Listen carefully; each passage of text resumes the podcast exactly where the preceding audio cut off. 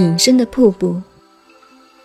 孔子由这里所发挥的道理，是闲卦九四爻辞的两句话。这个卦是泽山咸。如果我们把闲卦构成一个图案，这个图案是山顶上有一个沼泽。我们中国有一个世界名山，山上有湖，就是雁荡山。山上的湖就是雁荡湖，在浙江乐清，我的家乡。可惜我没有上去过。雁荡山的隐身瀑布也是世界有名的，万丈深渊的瀑布，加上雁荡七十二奇峰，湖在山顶，蔚为奇观。云南的洱海也是山上有海，风景也很好，是佛教的圣地。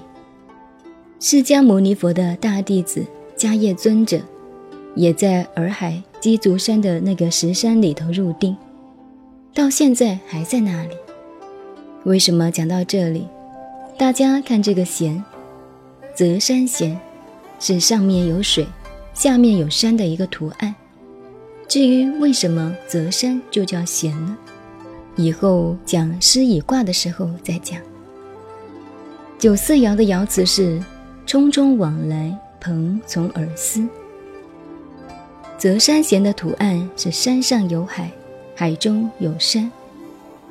洱海就是这样，当然风景之美使你无法想象。上面是蓝天白云，气候温和，所以我常说，如果我归隐，我愿意到那里去。台湾虽然是宝岛，气候不错。但是不及云南，昆明比台湾舒服得多。昆明虽那么好，还不及洱海。那里的风景真可是天下妙景，人间奇观。这么一个情景，孔子为什么把它引用到“匆匆往来，蓬从尔思去了”？我们暂把这两句话搁下来，再看后面的文章，文字很好看。但这中间的分际便很难懂了。我们看看孔子是怎么样讲的。